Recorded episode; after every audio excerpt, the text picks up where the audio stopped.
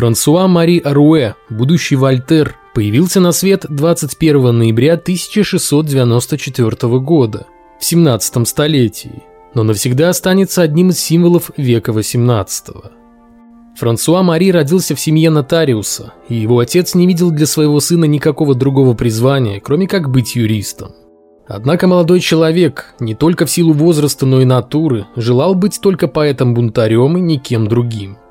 Мать Франсуа Мари умерла, когда мальчику было 7 лет. Его старший брат окончил семинарию монахов-артарианцев и до конца жизни оставался набожным человеком. Воспитание младшего сына нотариуса Аруэ занимался его старый друг аббат Франсуа де Шатанеф. В 1704 году Франсуа Мари отправили в колледж, где преподавали монахи и иезуиты. Как знать, возможно именно такое воспитание сделало Вольтеру прививку против суеверий. Уже в те годы Франсуа Мари своим деизмом доводил монахов до белого коленя.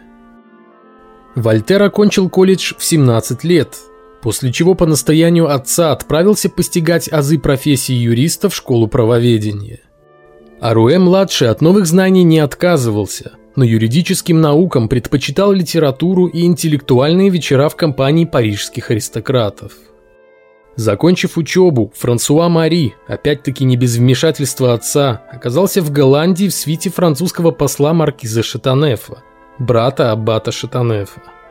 Именно в Голландии Вольтер узнал, что представляет собой жизнь, свободная от цензуры и религиозных предрассудков. Творческий человек, мыслитель, мог не бояться быть преследуемым за свои убеждения. Всего этого Вольтеру очень не хватало в его родной Франции, управляемой набожным королем. В Голландии творило множество выдающихся мыслителей, в числе которых был и обожаемый Вольтером скептик 17 века Пьер Бейль. Правда, познакомиться со своим кумиром Франсуа Мари так и не удалось. Бейль умер еще в 1706 году. В Голландии Вольтер пробыл недолго. Он был отправлен обратно в Париж из-за романа с дочерью некой француженки.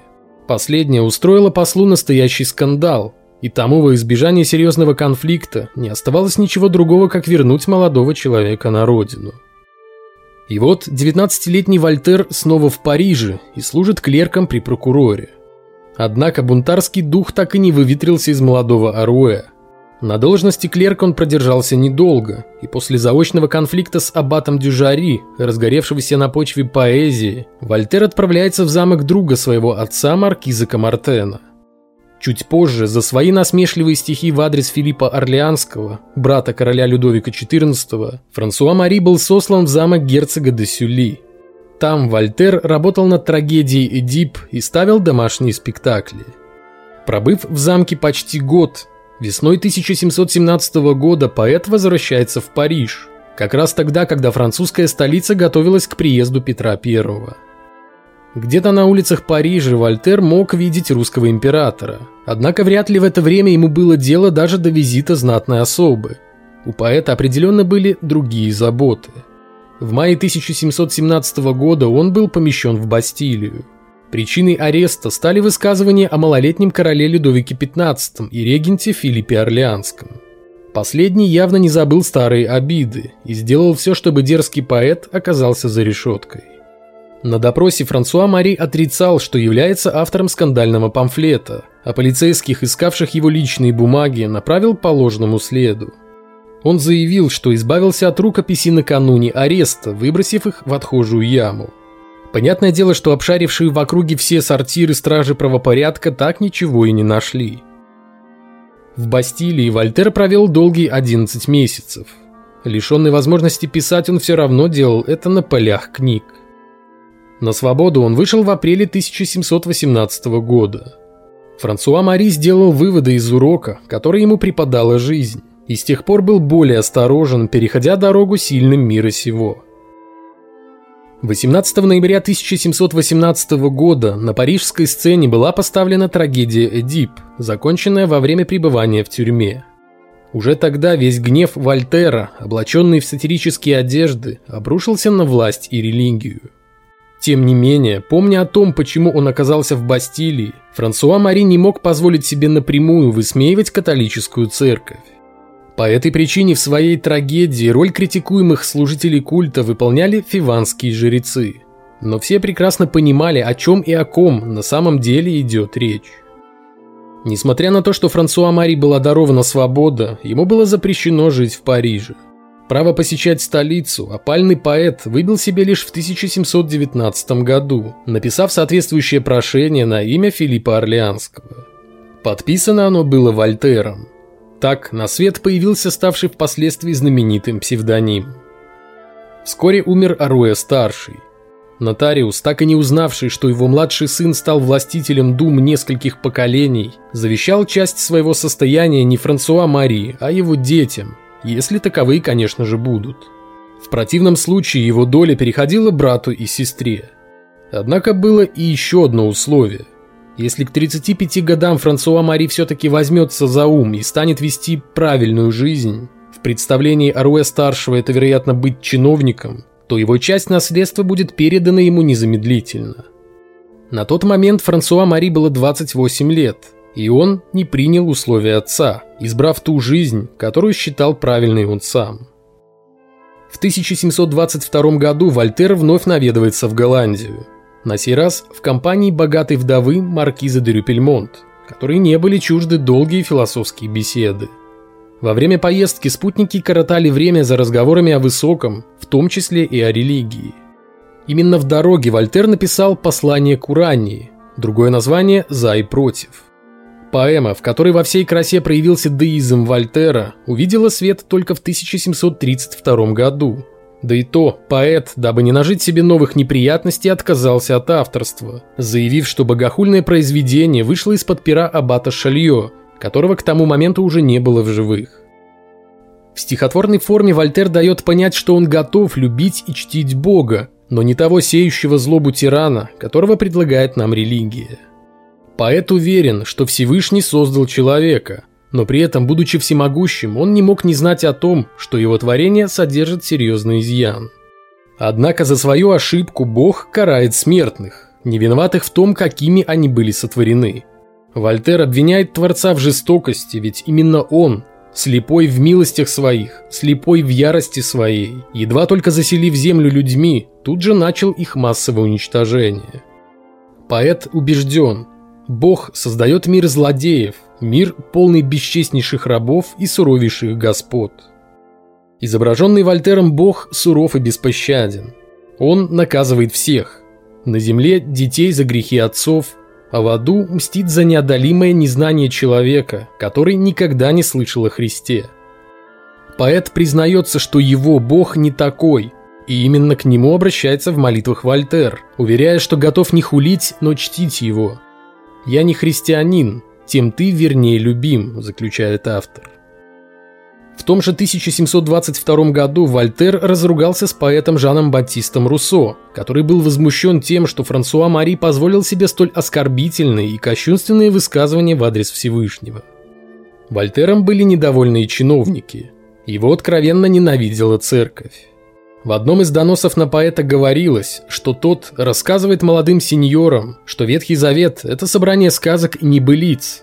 Апостолы – идиоты и простаки. Отцы церкви, особенно святой Бернард – шарлатаны и обманщики. И это было вполне в духе Вольтера.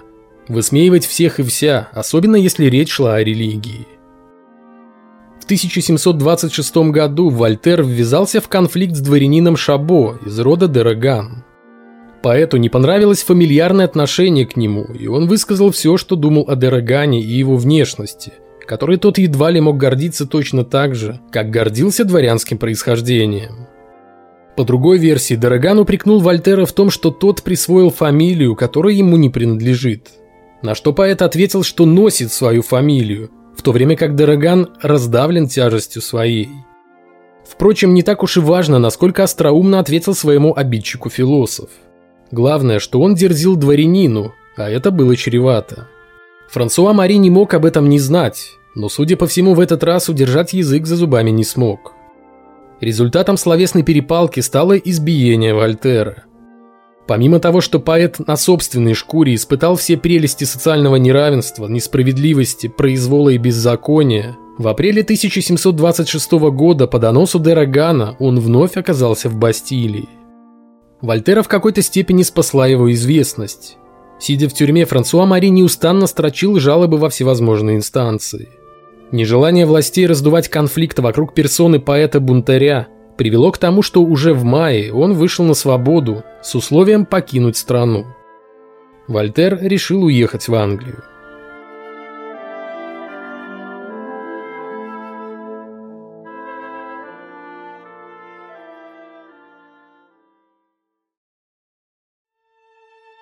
Англия, в которой Вольтер прожил три года, покорила его с первых же дней вынужденной иммиграции. Покорила в первую очередь тем, что здесь покровительствовали философам и ученым. Здесь царили государственный строй, свобода и закон, которых он не видел во Франции. Во всяком случае, так ему казалось в самом начале. Позже он несколько изменит свое мнение, но все равно останется убежденным в том, что Англия, несмотря на все ее недостатки, могла бы многому научить Францию.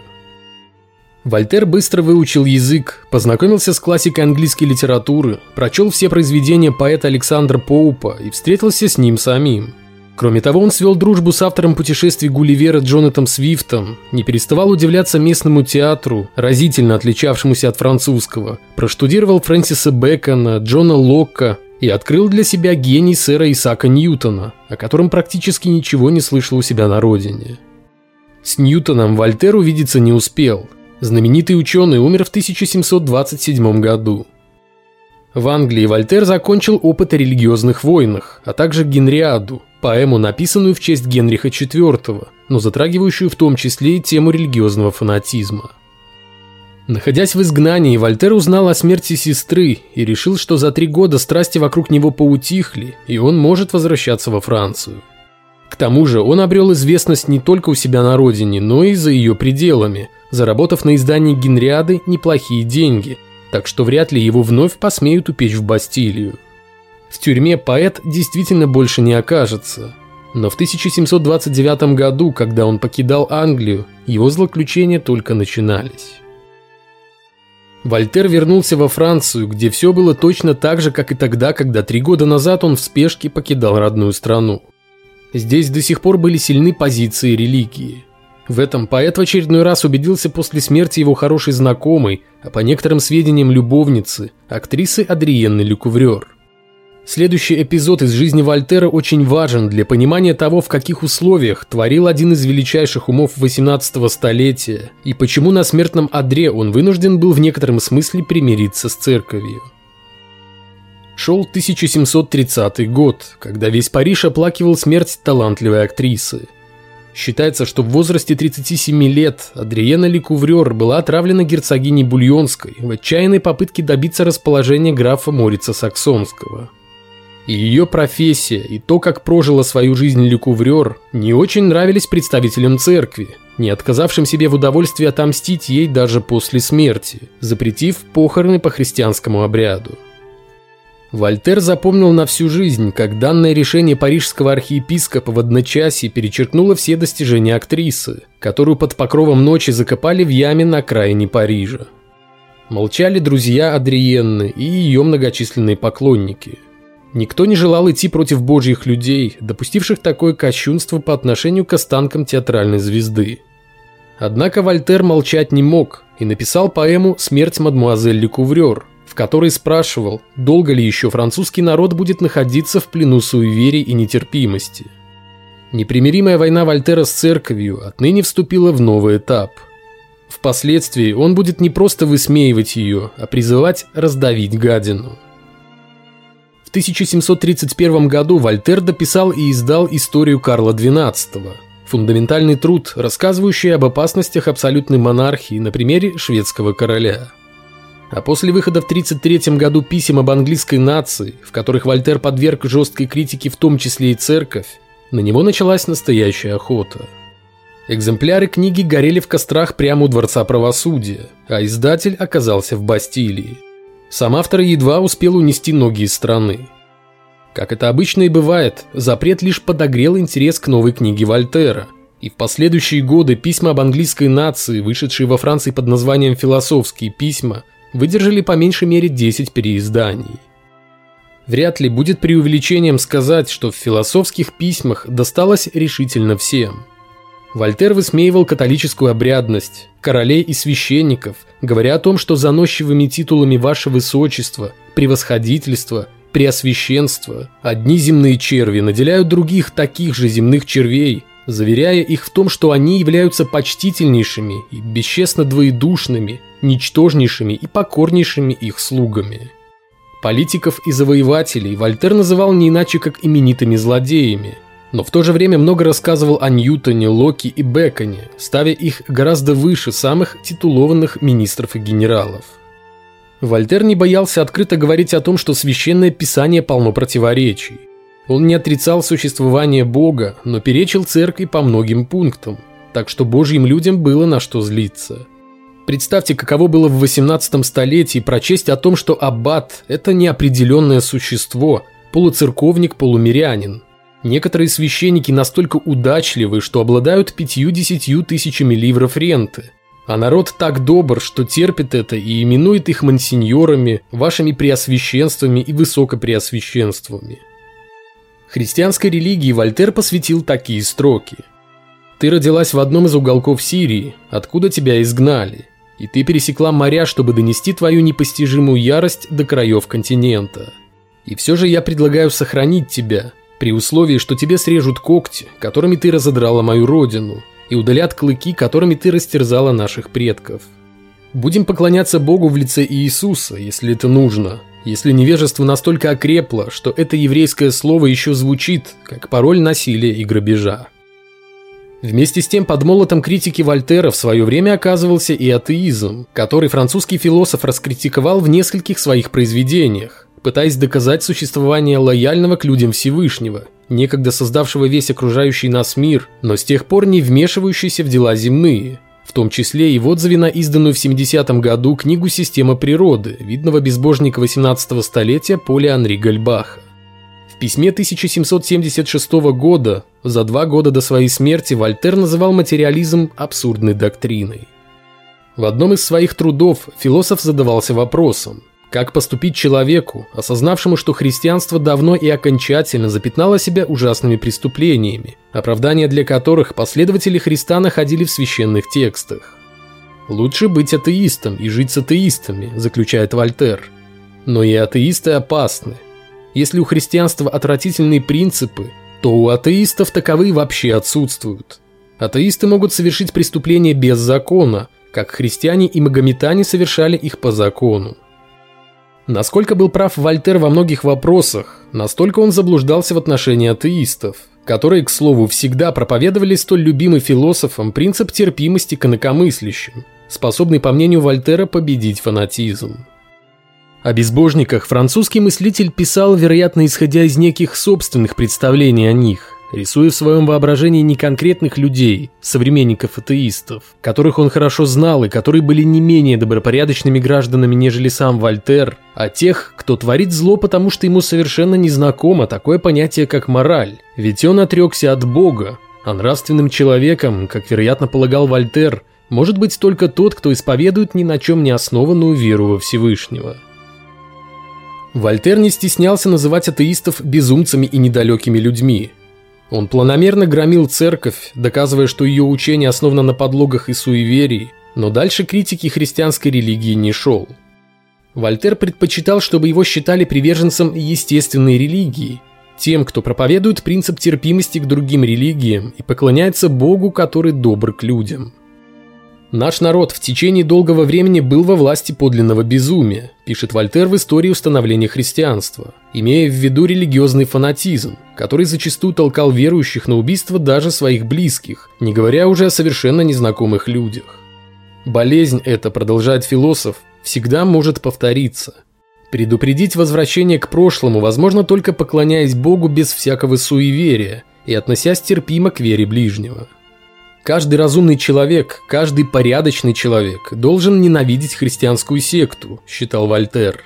Великое имя теиста, к которому люди до сих пор не относятся с достаточным уважением, единственное имя, которое следует принять.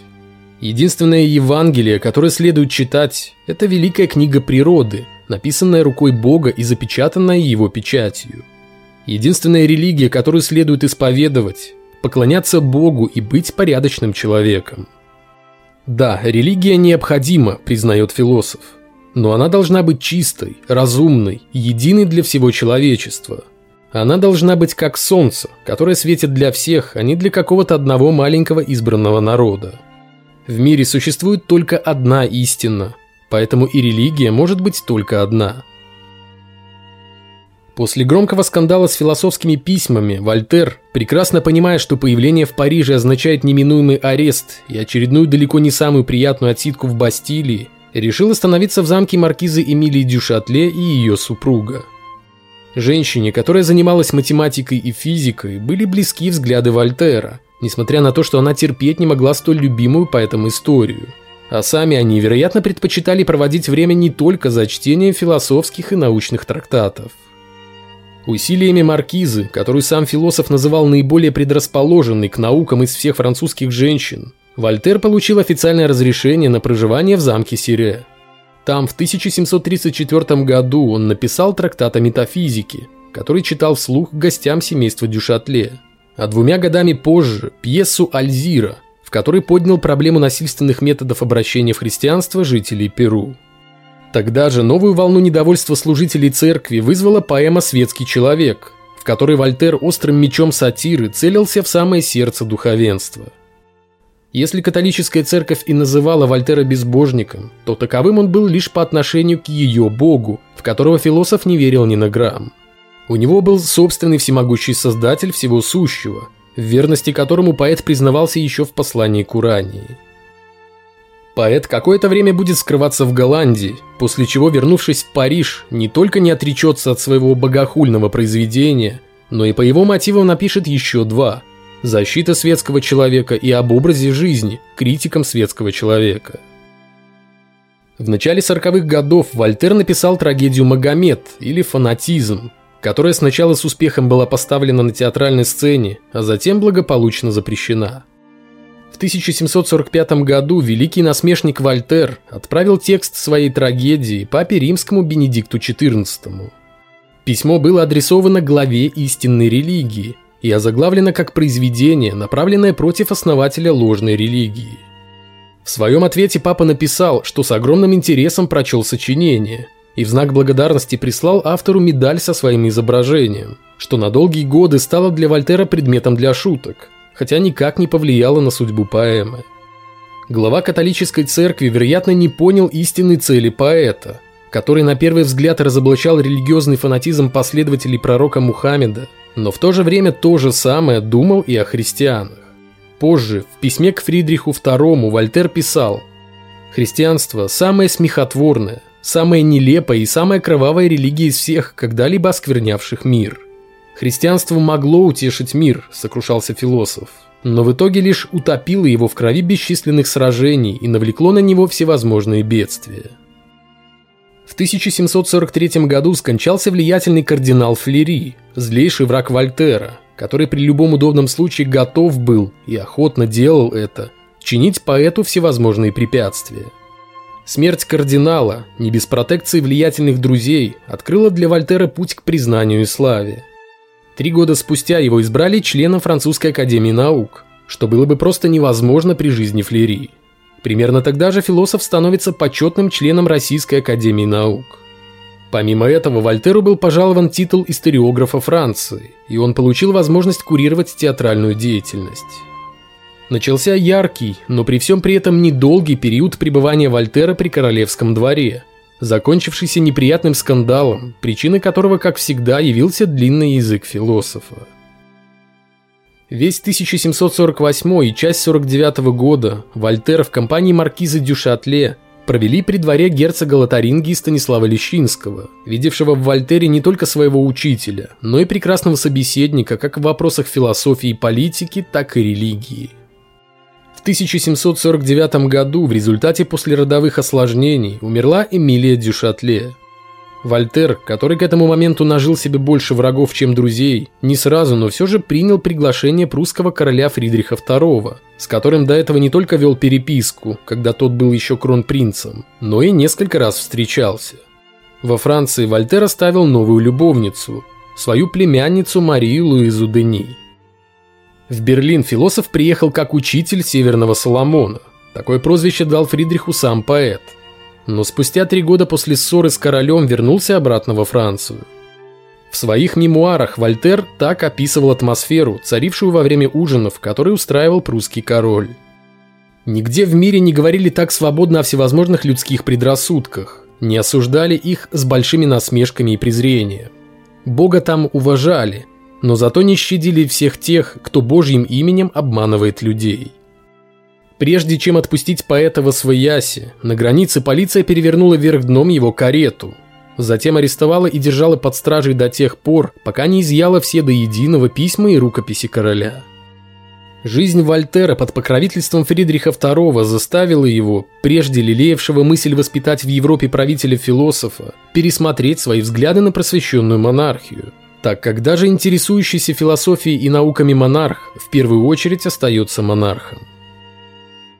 Навсегда покинув Пруссию, Вольтер вновь оказался на распутье. В Париж возвращаться было нельзя. Там его ждали разъяренные церковники и, мягко говоря, недовольный король. Его покровительницы и любовницы Эмилии Дюшатле уже давно не было в живых. Какое-то время Вольтер прожил в Эльзасе, а затем перебрался в протестантскую Женеву. В мемуарах Вольтер шутливо объяснял причину своего переезда в Швейцарию так. Католикам не разрешается селиться для постоянного проживания ни в Женеве, ни вообще в швейцарских протестантских кантонах. Мне показалось забавным приобрести имение в той единственной стране, на чьей земле мне это было воспрещено. В Швейцарии домашние театральные постановки Вольтера, равно как и он сам, были для ревностных последователей Жана Кальвина как кость в горле. Кальвин называл театр рассадником разврата и порождением дьявола – так что швейцарцы были лишены этого вида досуга. Тем временем в 1755 году в Лиссабоне, столице Португалии, произошло землетрясение, которое в эпоху просвещения имело огромное значение, отрезвив тогдашних философов и заставив их по-другому взглянуть на реальность, которая оказалась не такой идеальной, как в те годы представлялась многим прогрессивным мыслителям. Утром 1 ноября произошла первая серия сильных подземных толчков – а спустя 20 минут набережную Лиссабона накрыла волна высотой 15 метров, еще больше увеличившая количество жертв землетрясения.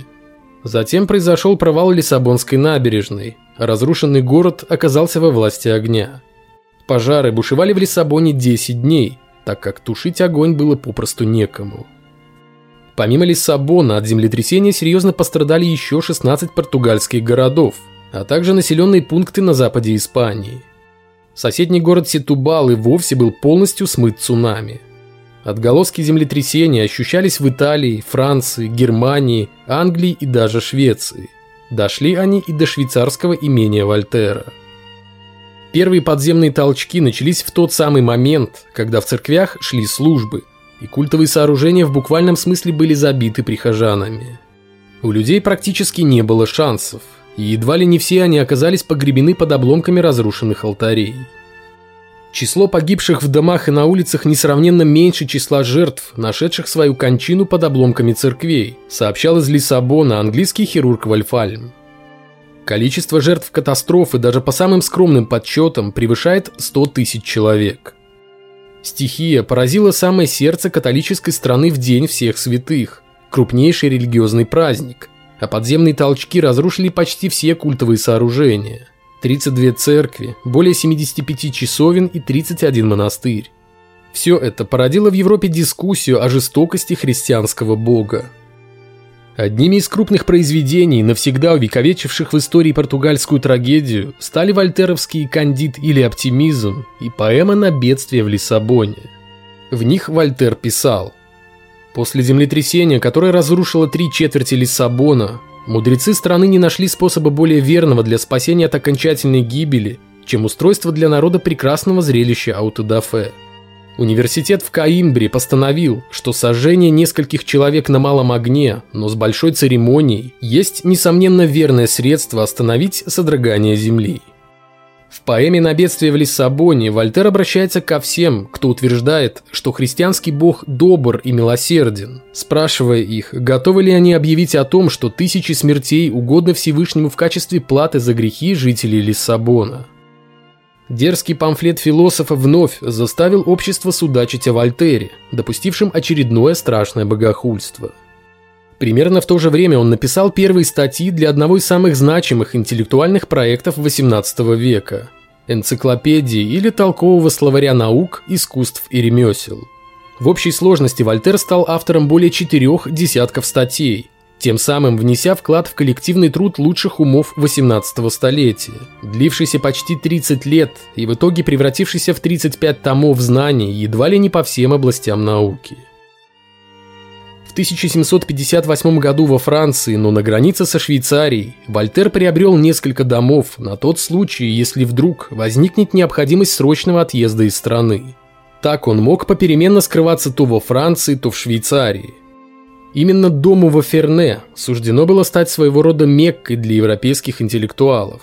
Там Вольтер, которому к тому моменту было уже за 60, построил церковь, вход в которую предваряла надпись Богу построил Вольтер и открыл мануфактуру по производству часов. Там же, несмотря на почтенный возраст, он продолжал работать. Из-под его пера все так же выходили и едкие сатирические памфлеты, и серьезные исторические труды.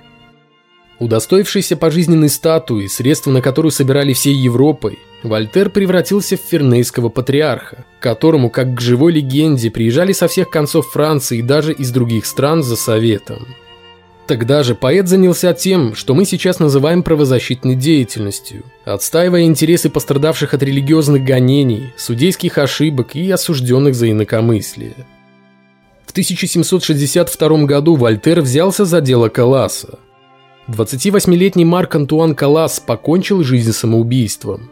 Он повесился в доме своего отца, столкнувшись с целой чередой жизненных неудач – начиная от несостоявшейся карьеры адвоката до не складывавшихся дел в сфере коммерции. 68-летний торговец Жан Калас и его семья были протестантами и жили в Тулузе, населенной преимущественно католиками. Когда Марк Антуан свел счеты с жизнью, кто-то в городе пустил слух, что отец убил сына за то, что тот перешел в католичество. В итоге тело самоубийцы разместили в католическом храме, вложив в руки записку, которой тот якобы отрекался от ереси протестантизма, а Каласа-старшего арестовали по подозрению в убийстве. Несмотря на полное отсутствие доказательств виновности Жана Каласа, суд вынес вердикт – смертная казнь. Вначале старика пытали, намереваясь узнать имена невесть откуда взявшихся сообщников, а затем раздробили конечности и сожгли. Узнав о чудовищных событиях в Тулузе, Вольтер вызвался быть адвокатом семьи Каласа. Спустя четыре года ожесточенных словесных баталий Верховный суд отменил постановление Тулузского суда. Усилиями Вольтера Жан Калас был реабилитирован посмертно. Процесс Каласов стал первым, но далеко не последним опытом Вольтера в деле борьбы за справедливость. Я не разделяю ваших убеждений, но отдам жизнь за то, чтобы вы имели право их высказывать. Эту фразу приписывают Вольтеру, но она ему не принадлежит хотя и вполне соответствует жизненной философии французского мыслителя. Данное выражение придумала английская писательница Эвелин Холл, которая в 1906 году написала биографию Вольтера и перефразировала его высказывание из очерков терпимости. «Думайте и позволяйте другим думать тоже». Из-за слабого здоровья Вольтер боялся умереть каждый день, каждый час и нередко повторял «всегда одной ногой в гробу, второй выделывая прыжки». Впрочем, насчет своей скоропостижной смерти французский поэт переживал зря. Он прожил невероятно долгую жизнь. В 1778 году философ вернулся в Париж. К нему, 83-летнему старику, страдавшему раком предстательной железы, продолжали идти на поклонение словно к святому. Не всех он принимал, ссылаясь на болезнь и преклонный возраст. Однако у него успели побывать многие интеллектуалы того времени, в том числе Бенджамин Франклин.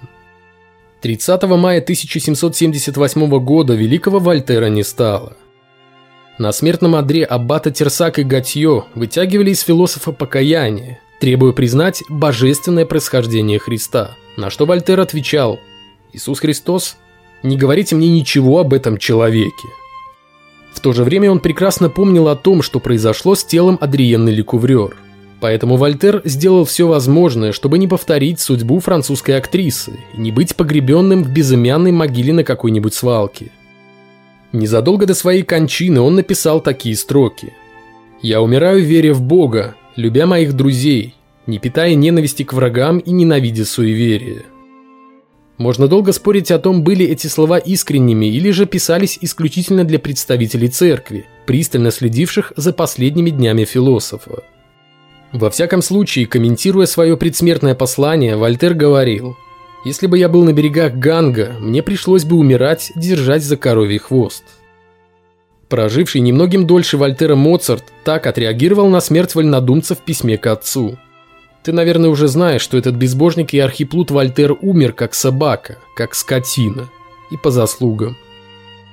Фернейский патриарх умер, но церковь не собиралась оставлять его в покое даже после смерти. Вольтер скончался в Париже, и вести его тело в Ферне, где он заблаговременно озаботился устройством собственной гробницы, было невозможно. А хоронить богохульника в столице церковь запретила – После долгих уговоров удалось договориться о погребении останков Вольтера в аббатстве Сильер. Во время вскрытия тела философа были извлечены его сердце и мозг. Труп завернули в халат и усадили в карету так, чтобы казалось, будто пассажир устал от долгой дороги и уснул. Ночью тело Вольтера покинуло Париж. Через несколько дней его останки были погребены в церкви аббатства Сельер. Так закончился земной путь Франсуа Мари Аруэ де Вольтера – поэта и философа, одного из самых влиятельных мыслителей 18 столетия, деиста, которого враги считали лютым безбожником –